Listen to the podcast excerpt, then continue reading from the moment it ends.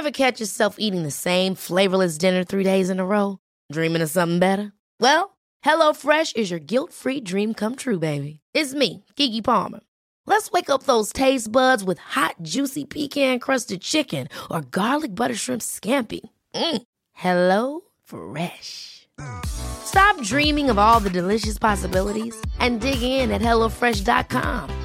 Let's get this dinner party started.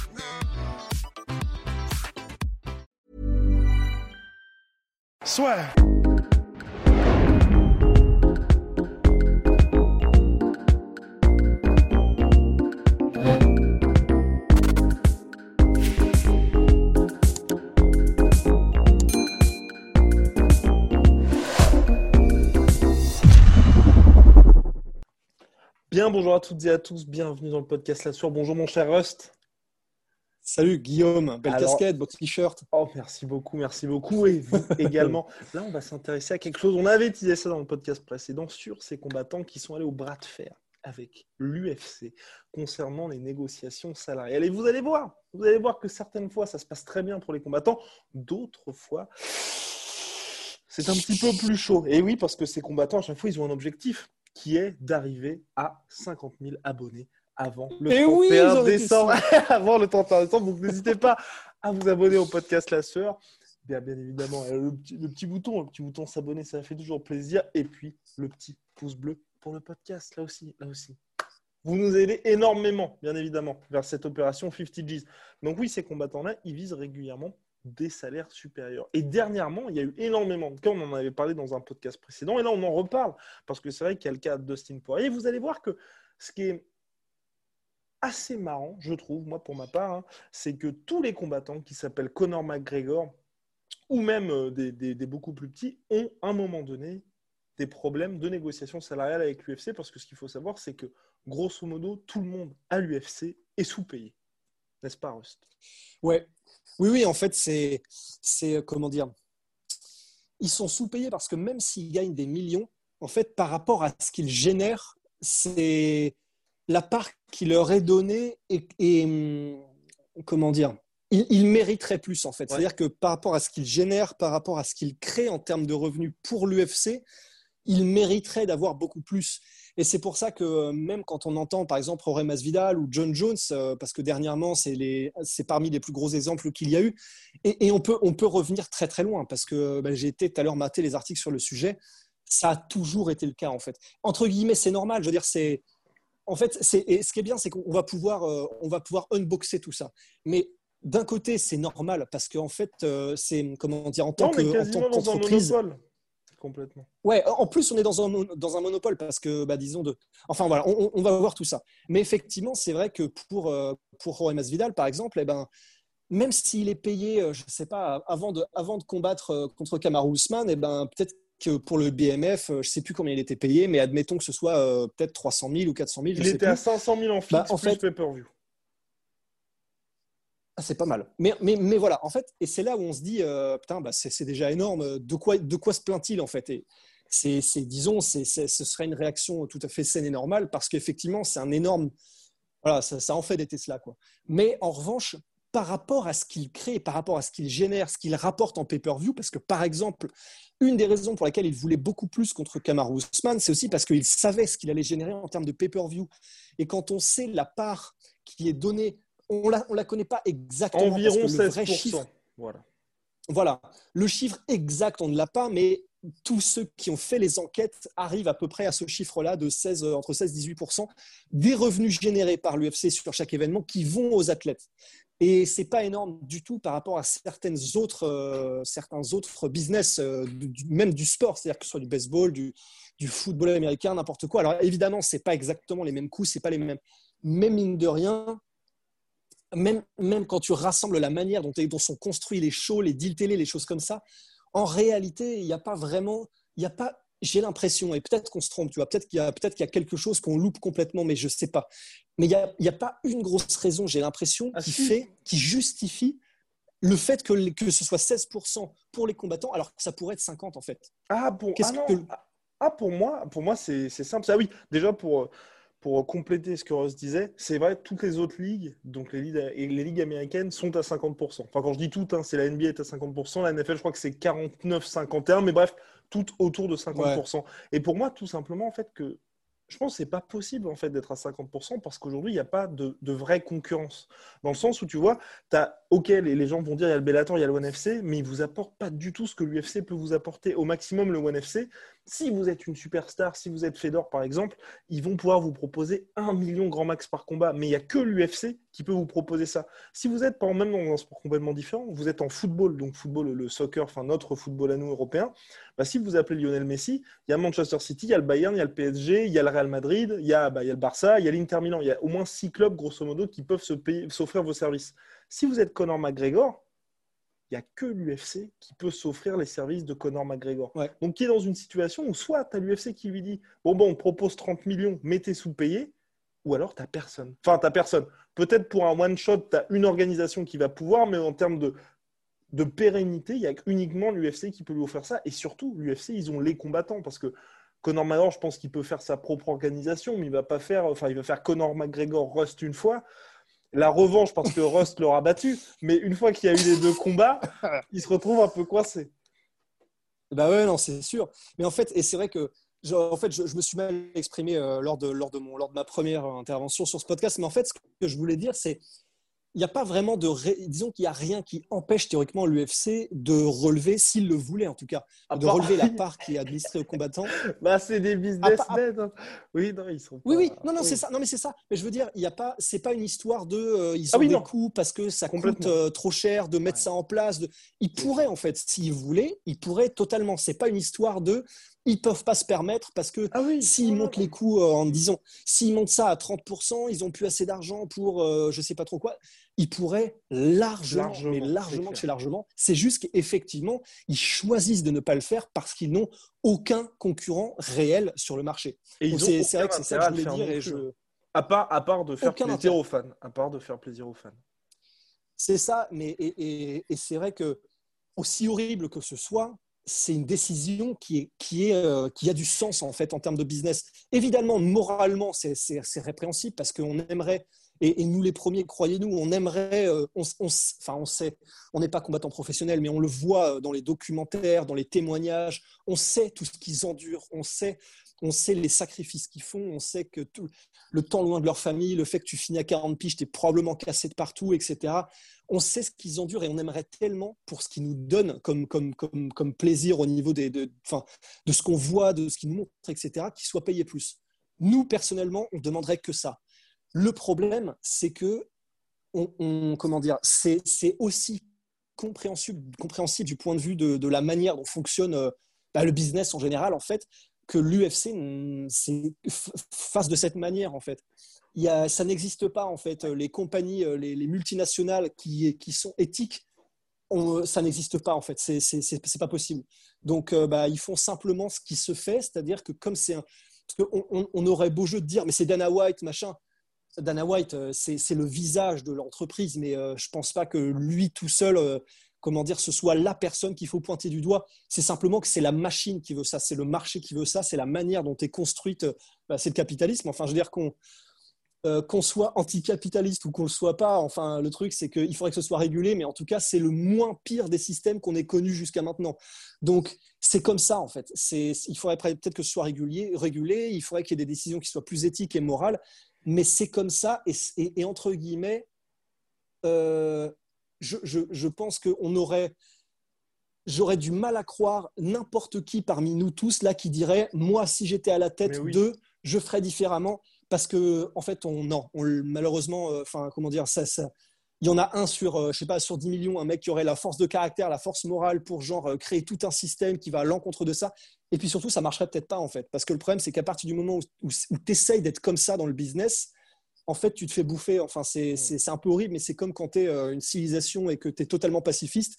Tu, finis par te faire enfler par les civilisations qui sont plus guerrières, etc. Enfin, c'est surtout, c'est logique. C'est un cycle naturel, en fait. Parce que les combattants essayent de gagner plus d'argent, l'UFC essaye de, gagner, de maximiser aussi ses revenus. Enfin, des deux côtés, les mecs ont le même objectif, c'est de récupérer le plus de thunes.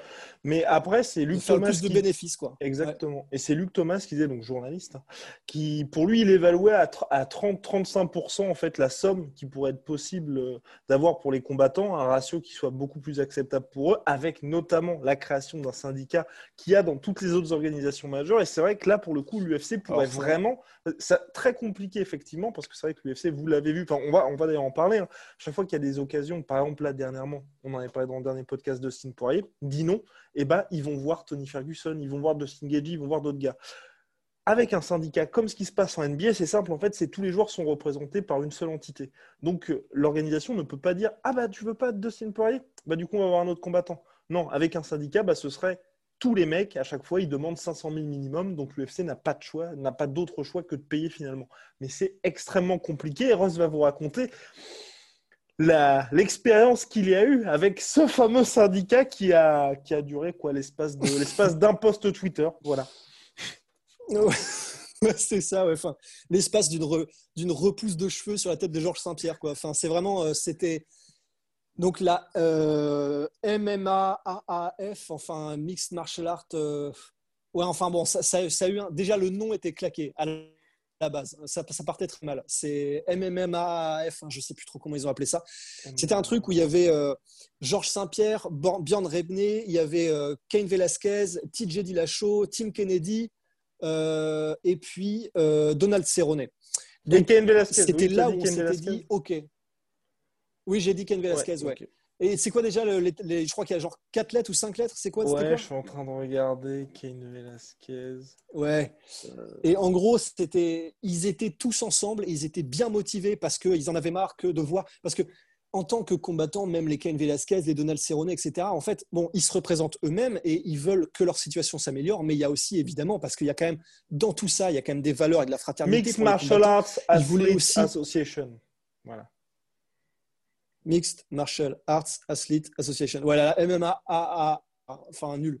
Et en gros, le truc, c'est que voilà, évidemment, ils se représentent eux-mêmes, mais ils représentent aussi parce que quand tu es dans un gym, et surtout un gym, je sais pas, mettons Donald Cerrone euh, à l'époque, bon, il était peut-être encore entre son ranch et euh, Greg Jackson ou Michael John quand tu es chez Jackson Wink, tu vois aussi d'autres combattants qui galèrent. Tu, discutes avec eux, tu sais qu'ils ont des problèmes de contrat, tu sais qu'ils ont. Donc, tu es au courant de ce qui se passe dans le monde du MMA. Tu es au courant des pressions, tu es au courant de, du fait que quand tu es dans un contrat, tu peux plus en sortir, etc. Donc, on s'était dit, là, il y a un truc. Parce que non seulement c'est des énormes têtes d'affiche, mais en plus de ça, eh ben, forcément, ils se représentent eux-mêmes, mais aussi les autres, parce qu'ils savent ce qui se passe. Et sauf qu'en fait, euh, malheureusement, on est humain, trop humain, euh, comme, euh, comme dirait le poète. Et le problème, c'est que diviser pour mieux régner, en fait. Stratégie mongole. Euh, le truc, c'est que. Parce qu'ils l'ont fait contre les Chinois. Et en gros, le truc, c'est que bah, du coup, l'UFC est arrivé. Et elle est allée, je pense, grosso modo, voir tous les athlètes un par un. et en gros, et eh ben, chaque athlète, un par un, avait son propre problème, problème avec l'UFC qui a fait qu'ils ont franchi le pas et qu'ils sont allés et qu'ils ont créé l'association, qu'ils sont tous passés un coup de bigot, etc. Mais en fait, ils avaient à la base donc chacun un problème. Et en fait, l'UFC est allé régler chaque problème de tous ces mecs-là un par un. Donc, euh, je crois que TJ Dillashaw, c'était le title shot. Georges Saint-Pierre, c'était un combat. Euh, Tim Kennedy, je ne sais plus trop, parce que lui, c'est pareil, on n'en a plus entendu parler. Donald Cerrone, probablement que ça a été une, augmentation de salaire. Et en fait, euh, bah, après quelques jours, il s'est trouvé que ben, il y avait plus grand monde en fait de vocal, il y avait plus grand monde sur les réseaux sociaux qui étaient actifs par rapport à ce truc-là, qui était euh, et en fait, bah, c'est probablement parce que l'UFC avait donné à chacun un gain de cause sur leurs petits problèmes personnels et que du coup, euh, bah, en fait, voilà, ils avaient entre guillemets lâché l'affaire parce qu'ils avaient obtenu gain de cause, quoi.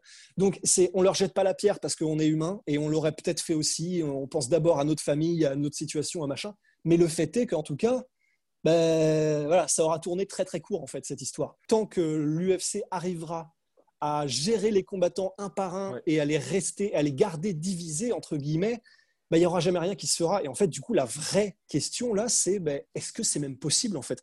Parce qu'il y a des valeurs dans, le, dans tout mm. ça et c'est des mecs qui sont, et on n'en doute pas, c'est des mecs qui, qui, ils ont leurs frères d'armes dans les gyms, ils, ont, ils sont au courant de, de, de ce qu'ils pourraient faire, etc.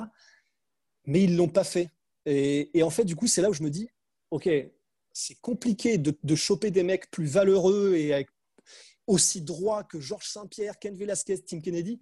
Si même eux, tous ensemble, n'ont réussi à rien faire, je me dis, mais en fait, il va falloir quoi là? Enfin, Il va falloir quoi pour que ça marche? Donc, personnellement, j'ai un petit peu perdu euh, l'espoir que ça arrive, à Ouais. moins qu'un promoteur. s'y- Et encore, Björn Remney était promoteur à l'époque et il a complètement disparu des radars aussi. Donc, ouais, Bellator. Donc, euh, je, franchement, je, ne sais pas ce qu'il faudrait, mais en tout cas, ce serait clairement maintenant la seule manière pour les combattants d'avoir de l'attraction parce que bah, ils n'en ont plus du tout. Avec le deal ESPN et avec le fait que l'UFC est un monopole, littéralement, ils ne peuvent rien faire. Et en plus, la manière dont se structuraient les contrats à l'UFC, tu, tu- tu n'as rien en fait. Tu n'as rien à faire valoir. Je suis entièrement d'accord parce que c'est vrai que là, il y avait quand même des gros stars. Brock Lesnar a voulu revenir à l'UFC et à cause de ses demandes salariales, donc il demandait 15 millions par combat, l'UFC lui a dit merci Brock, mais non merci. Donc même Brock Lesnar n'a pas pu revenir. Georges Saint-Pierre aussi, donc euh, comme le disait Rust, à la base il devait revenir donc à l'UFC 206, donc prévu à Toronto, et finalement ça a été repoussé, même il l'avait dit dans l'interview accordée à la sueur qu'il voulait, qu'il aurait dû revenir bien avant l'UFC 217 à New York, mais que bah, il n'y avait jamais le salaire proposé qui convenait à Georges Saint-Pierre, donc il a attendu, il a attendu. Et récemment, Rust en avait, il avait teasé dans le podcast précédent, il y a eu le cas Jorge Masvidal, donc Masvidal qui est l'une des plus grosses superstars de l'UFC. Aujourd'hui, le record de pay-per-views de cette année, donc 1 million 2, 1 mi- entre 1 million 2 et 1 million 3, c'est lui qui l'a, c'est pas Conor McGregor, c'est pas Khabib Nurmagomedov, c'est pas John Jones, ce n'est pas Israël Adesanya, mais c'est bien Jorge Masvidal qui a le record. En short notice d'autant plus, sans conférence de presse, sans tournée médiatique, c'est lui qui a le record de pay-per-view sur l'année, cinquième ou quatrième plus grosse performance all-time, avec en plus la barrière à l'entrée E Bref, c'est absolument colossal ce qu'il a réussi à faire Jorge Masvidal. Il a vendu entre 1,2 million et 1,3 million de pay-per-view contre Kamaru Ousmane, et pourtant, il a fallu des conditions complètement rocambolesques pour qu'il puisse combattre et donc obtenir le salaire qu'il souhaitait, n'est-ce pas, Rost Ben ouais, parce qu'en fait, ce qu'il faut savoir, c'est que il y avait déjà eu des précédents, en fait, des précédents de gars qui c'est devenu des fans, des, des préférés des fans, mais comme ils n'ont pas de titre, comme ils n'ont pas euh, été euh, champions ni quoi que ce soit, ben en fait, ils n'ont aucune traction. Parce que quand tu es champion, tu as une énorme augmentation, évidemment, naturellement. Et, euh, et par exemple, avec Ned Diaz, euh, parce qu'en fait, ça, ça va se rejoindre, en fait. En fait, avec Ned Diaz, eh ben, avant, par exemple, le premier combat qu'il a eu en short notice contre Conor McGregor, il faut savoir qu'il était empêtré dans, une, dans un, un contrat de 8 combats, donc il ne pouvait pas en sortir, à moins que l'UFC ne le décide. Et c'était 8 combats où il était payé 20 000 plus 20 000, c'est-à-dire 20 000 pour se présenter dans le combat et 20 000 pour gagner.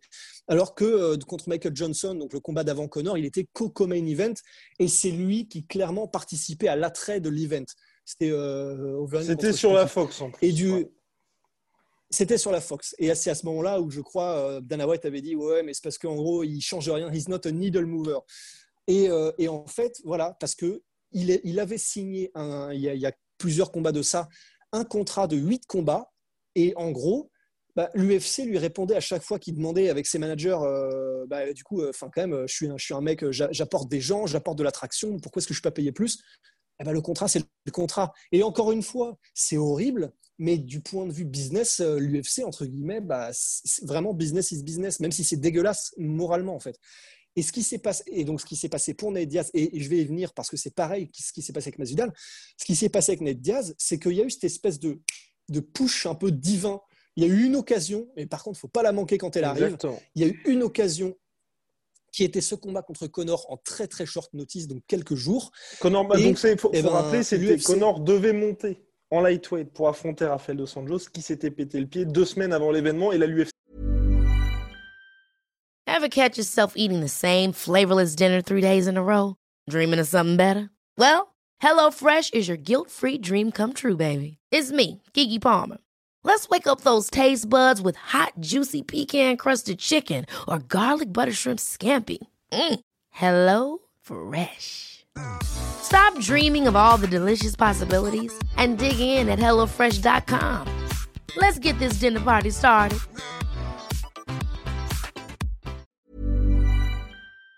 C'est tout panique en mode oh putain, on a le plus gros pay-per-view de l'année qui se précipite. Qui on met qui contre Conor McGregor? Et là, mon cher Ross, que s'est-il passé? Ben, il se trouve que ben, il faut qui? Il faut un mec que les fans adorent, un mec qui peut soulever des foules, un mec où tu es sûr que tu vas avoir du spectacle. Eh ben, c'est marqué Nate Diaz à toutes les lignes en fait.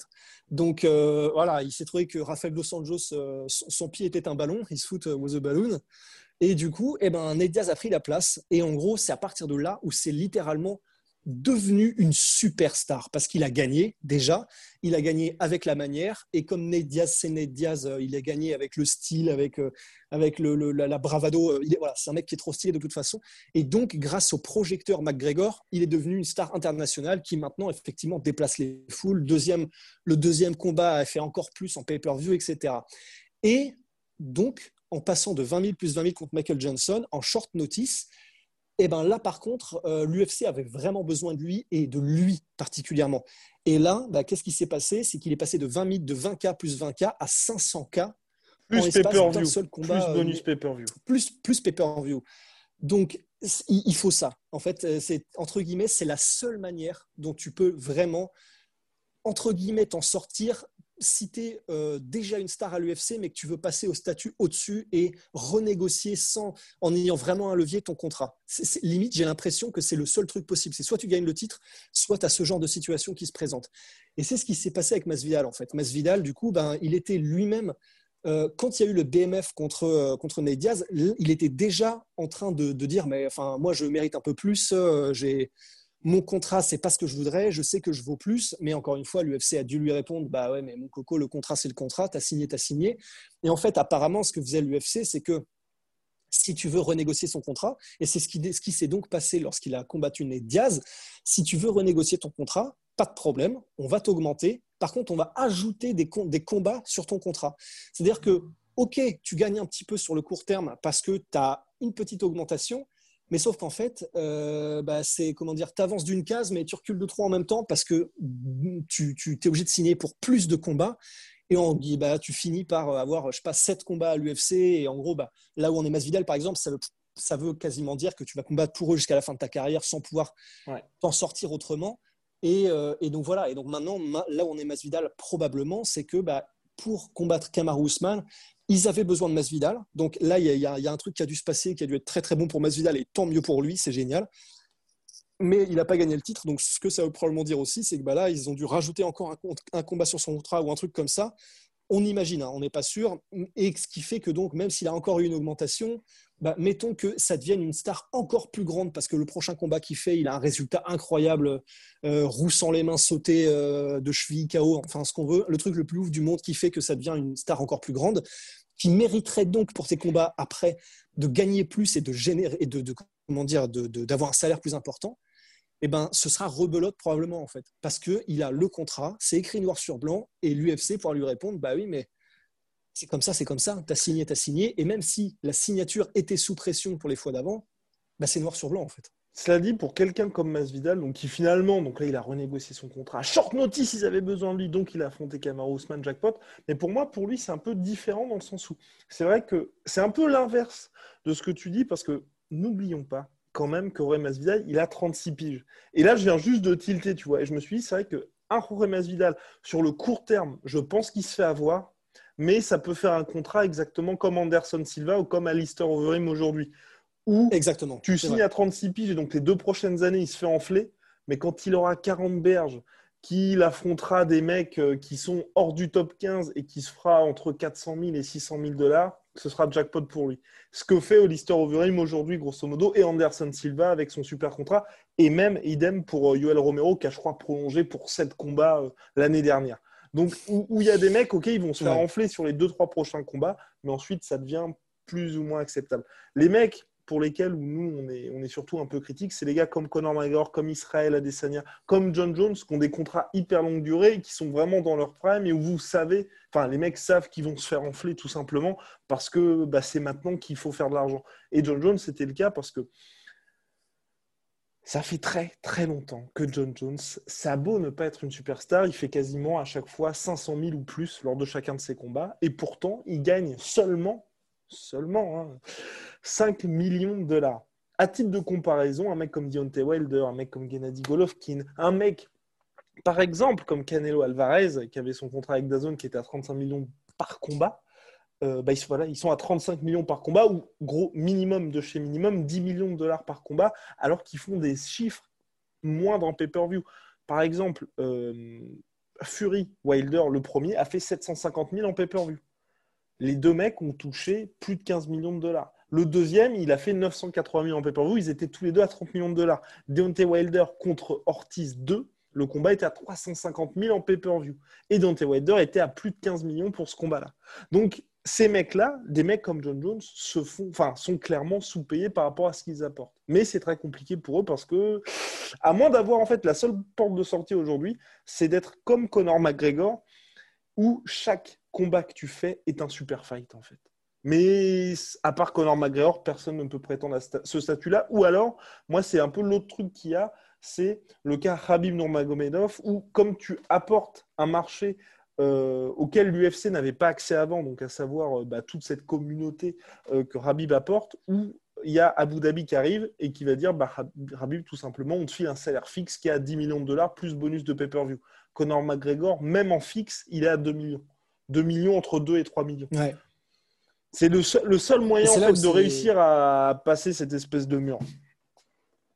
Ouais, c'est ça. Enfin, vraiment, tu as une barrière qui est tellement monstrueuse que tu es, littéralement obligé d'apporter une communauté de plusieurs millions de personnes, donc en l'occurrence pour Habib, la communauté musulmane, où là, tu es sûr qu'en gros, tu t'ouvres tellement un marché, euh, un marché énorme au niveau de, de, la. De la de, euh, comment dire de l'explosion médiatique que ça va causer et t'apporter, parce qu'évidemment, ça, ça, ça, a une énorme influence sur l'UFC. Enfin, le fait que Habib arrive et soit capable de, de transcender tout le monde musulman, et eh ben forcément l'UFC évidemment ils en, ils en retrouvent aussi les bénéfices à mhm. côté.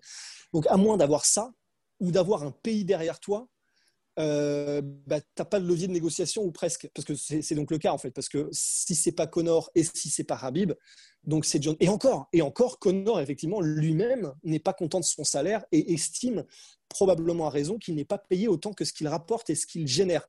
Donc, c'est-à-dire qu'en fait, il y, a, presque que en fait, qui est capable de véritablement pouvoir appuyer avec son pouvoir de décision dans les négociations. Parce que c'est fou de se dire ça. Même Connor ne peut pas. C'est la raison pour laquelle il ne combat plus d'ailleurs.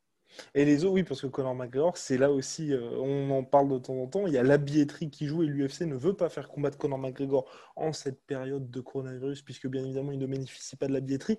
Billetterie où les combattants ne touchent pas un seul centime sur la billetterie, ce qui est quand même assez cocasse.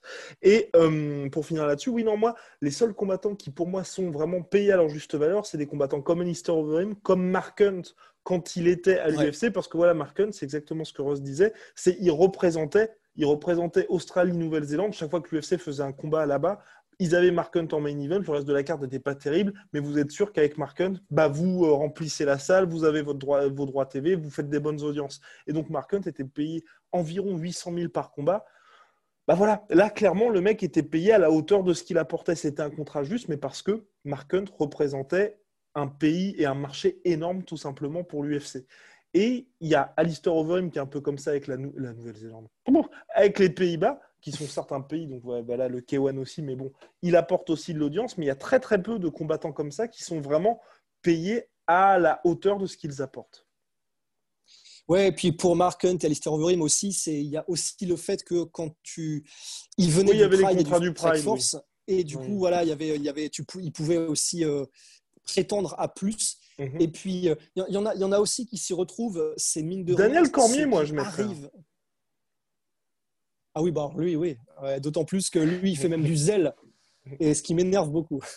Mais euh, lui, il fait même du zèle, donc effectivement, il est très bien payé. Mais après, encore une fois, c'est parce que l'UFC aussi. Parce que on, dit tout ça, mais il faut aussi dire que d'un autre côté, le fait que c'est l'UFC, ça, ça, bénéficie aussi à énormément de fighters, même à l'intérieur de l'UFC. Hein.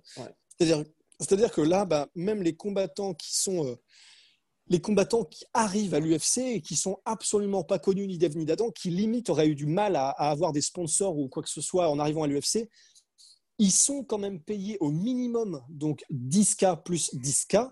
Euh, en, plus, en plus du truc Reebok, mais qui n'est qui est, pas beaucoup. Mais, euh, et donc, eux s'y retrouvent probablement aussi, en plus du fait que le, la, la, comment dire, euh, je crois qu'ils ont un cornerman pour lequel tout est payé, euh, l'hôtel, l'avion, etc. Je crois que c'est qu'un seul. Je ne crois pas que ce soit trois.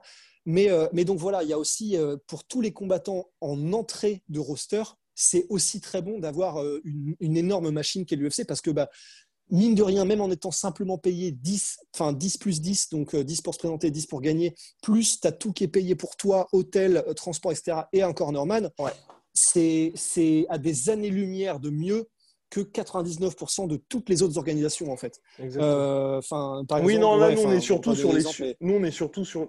Oui, nous, on est surtout en fait sur les superstars. Parce que c'est vrai que les combattants de milieu Oui, de voilà, ça. hors top 15, à partir du moment où vous êtes hors top 15 ou allez, entre, au-delà de la dixième place, c'est intéressant d'être à l'UFC véritablement pour vous parce qu'en plus, votre contrat et passe automatiquement à la catégorie supérieure, passez votre contrat initial. Donc là aussi, tous les combattants de milieu de tableau, par exemple, je pense à Ryan, Ryan, Ryan, Ryan, le light heavyweight. Light heavyweight. Euh, Ryan, ouais, je crois que c'est Ryan, Ryan. light heavyweight, il Ouais, ressemble à quoi crois. Il ressemble, il est un petit peu gras si je ne m'abuse. Euh, light heavyweight. Ryan Qui a fait un match nul, match nul, on l'a vu sur la Fight Island, mon cher Rust. Euh, alors, UFC Fight Island. Ryan. Oh, je crois que c'est Ryan, c'est peut-être pas Ryan. Alors attendez, attendez, vous allez voir ça en live comme, comme vous pouvez le voir, c'est magnifiquement organisé. Je crois que c'est Ryan. Mais bref, tout ça pour dire qu'il y a un certain nombre de vétérans qui, certes, ne feront jamais de vagues au plus haut niveau, mais s'y retrouvent bien au niveau des, au niveau des salaires UFC. Alors, on va regarder Oui, oui, ça c'est sûr. avec attention, mon cher Rust. Donc, c'était, si je ne m'abuse, c'était le 17 octobre, le, 18, le 17 octobre, oui, lors de l'événement Brian Ortega, Korean Zombie. Et donc, ce combattant est. Ce n'était pas cet événement-là, c'était le pay-per-view. Donc, c'était le pay-per-view. Euh, Donc, il, ressemble, il ressemble à 254. quoi euh, physiquement? Parce que j'ai envie Il est- trouver là. Il est brun, il est brun, il est brun, il est brun, et il s'appelle, il s'appelle, il s'appelle, il s'appelle pas Ryan, il s'appelle Sam Alvey, pardon. Ben oui, ok. Attends, Voilà. mais il est, il est pas light heavyweight, Samuel Vessi Euh, si, si, il est light heavyweight, si. Light heavyweight, ouais. D'accord. Mais oui. Ouais. Donc voilà, light Et heavyweight, oui, en gros, c'était pour dire que justement, lui, comme il fait quasiment partie des meubles à l'UFC, puisqu'il est depuis 2014 maintenant, Ouais. Eh ben, il a un salaire qui est hyper intéressant parce que j'avais regardé il n'y a pas très longtemps sur justement, il est à plus de 60 000, je crois, par combat.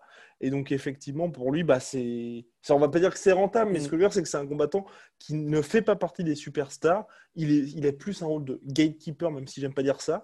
Mais.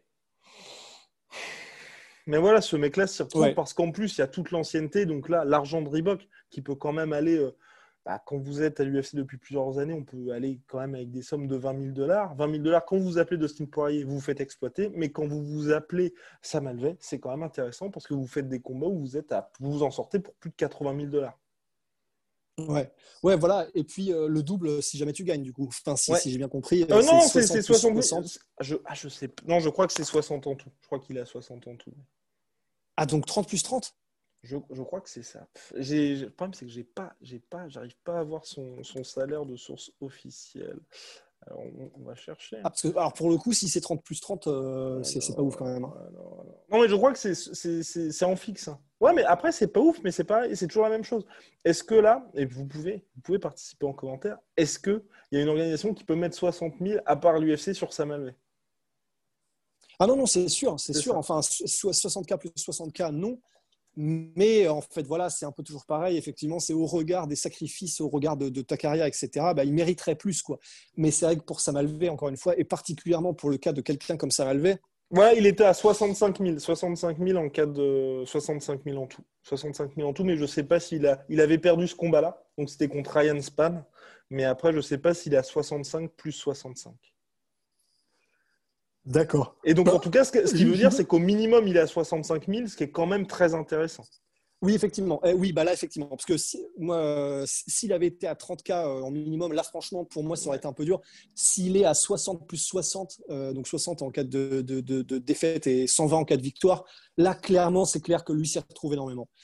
Et, et- et- et il s'y retrouve parce que lui, il n'amène euh, aucun fan, à part probablement euh, enfin, son village, sa famille et sa fiancée. Quoi. Enfin, et c'est là où c'est un peu dur, mais c'est vraiment le cas. C'est-à-dire que l'UFC résonne aussi comme ça, résonne en termes de.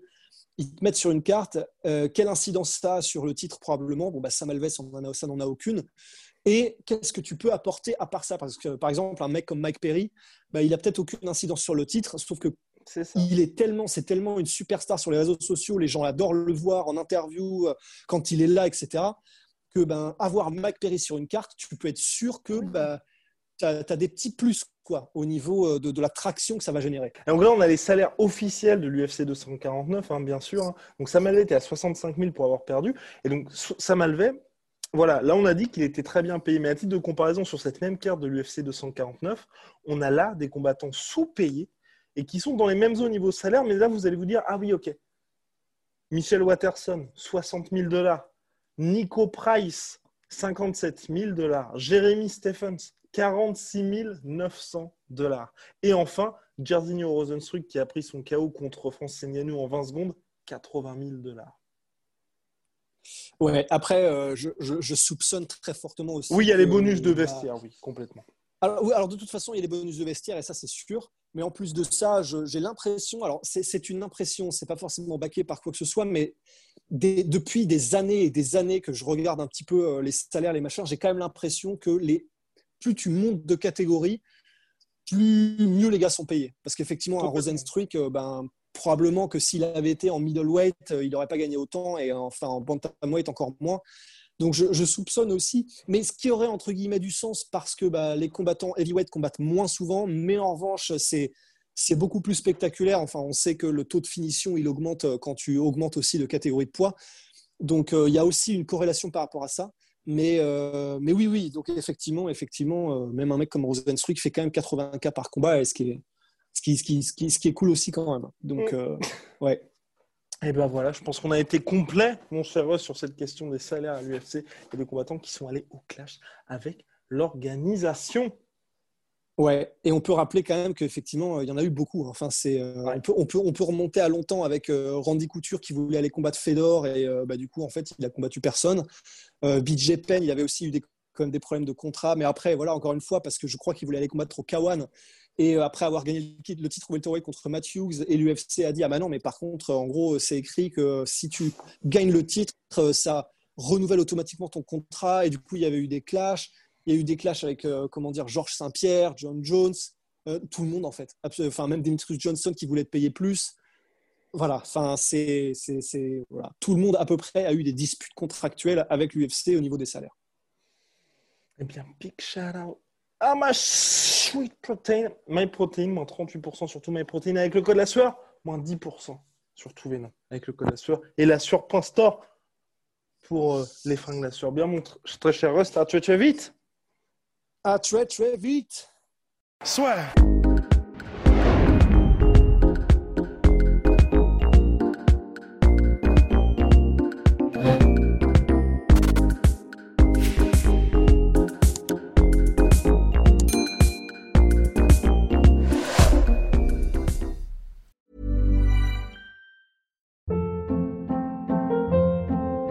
Hold up. What was that? Boring. No flavor. That was as bad as those leftovers you ate all week. Kiki Palmer here, and it's time to say hello to something fresh and guilt-free. Hello Fresh. Jazz up dinner with pecan-crusted chicken or garlic butter shrimp scampi. Now that's music to my mouth. Hello Fresh. Let's get this dinner party started. Discover all the delicious possibilities at hellofresh.com.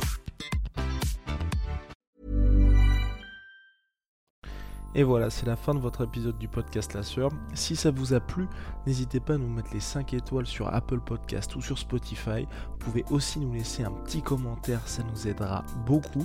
Et si vous voulez aller plus loin avec nous, vous tapez La Sueur sur toutes les plateformes ou sur les réseaux sociaux, vous nous trouverez. Et là, vous nous écoutez très certainement en audio. On est aussi en vidéo sur YouTube, mais également sur Snapchat. Là encore, vous tapez la et on sera là.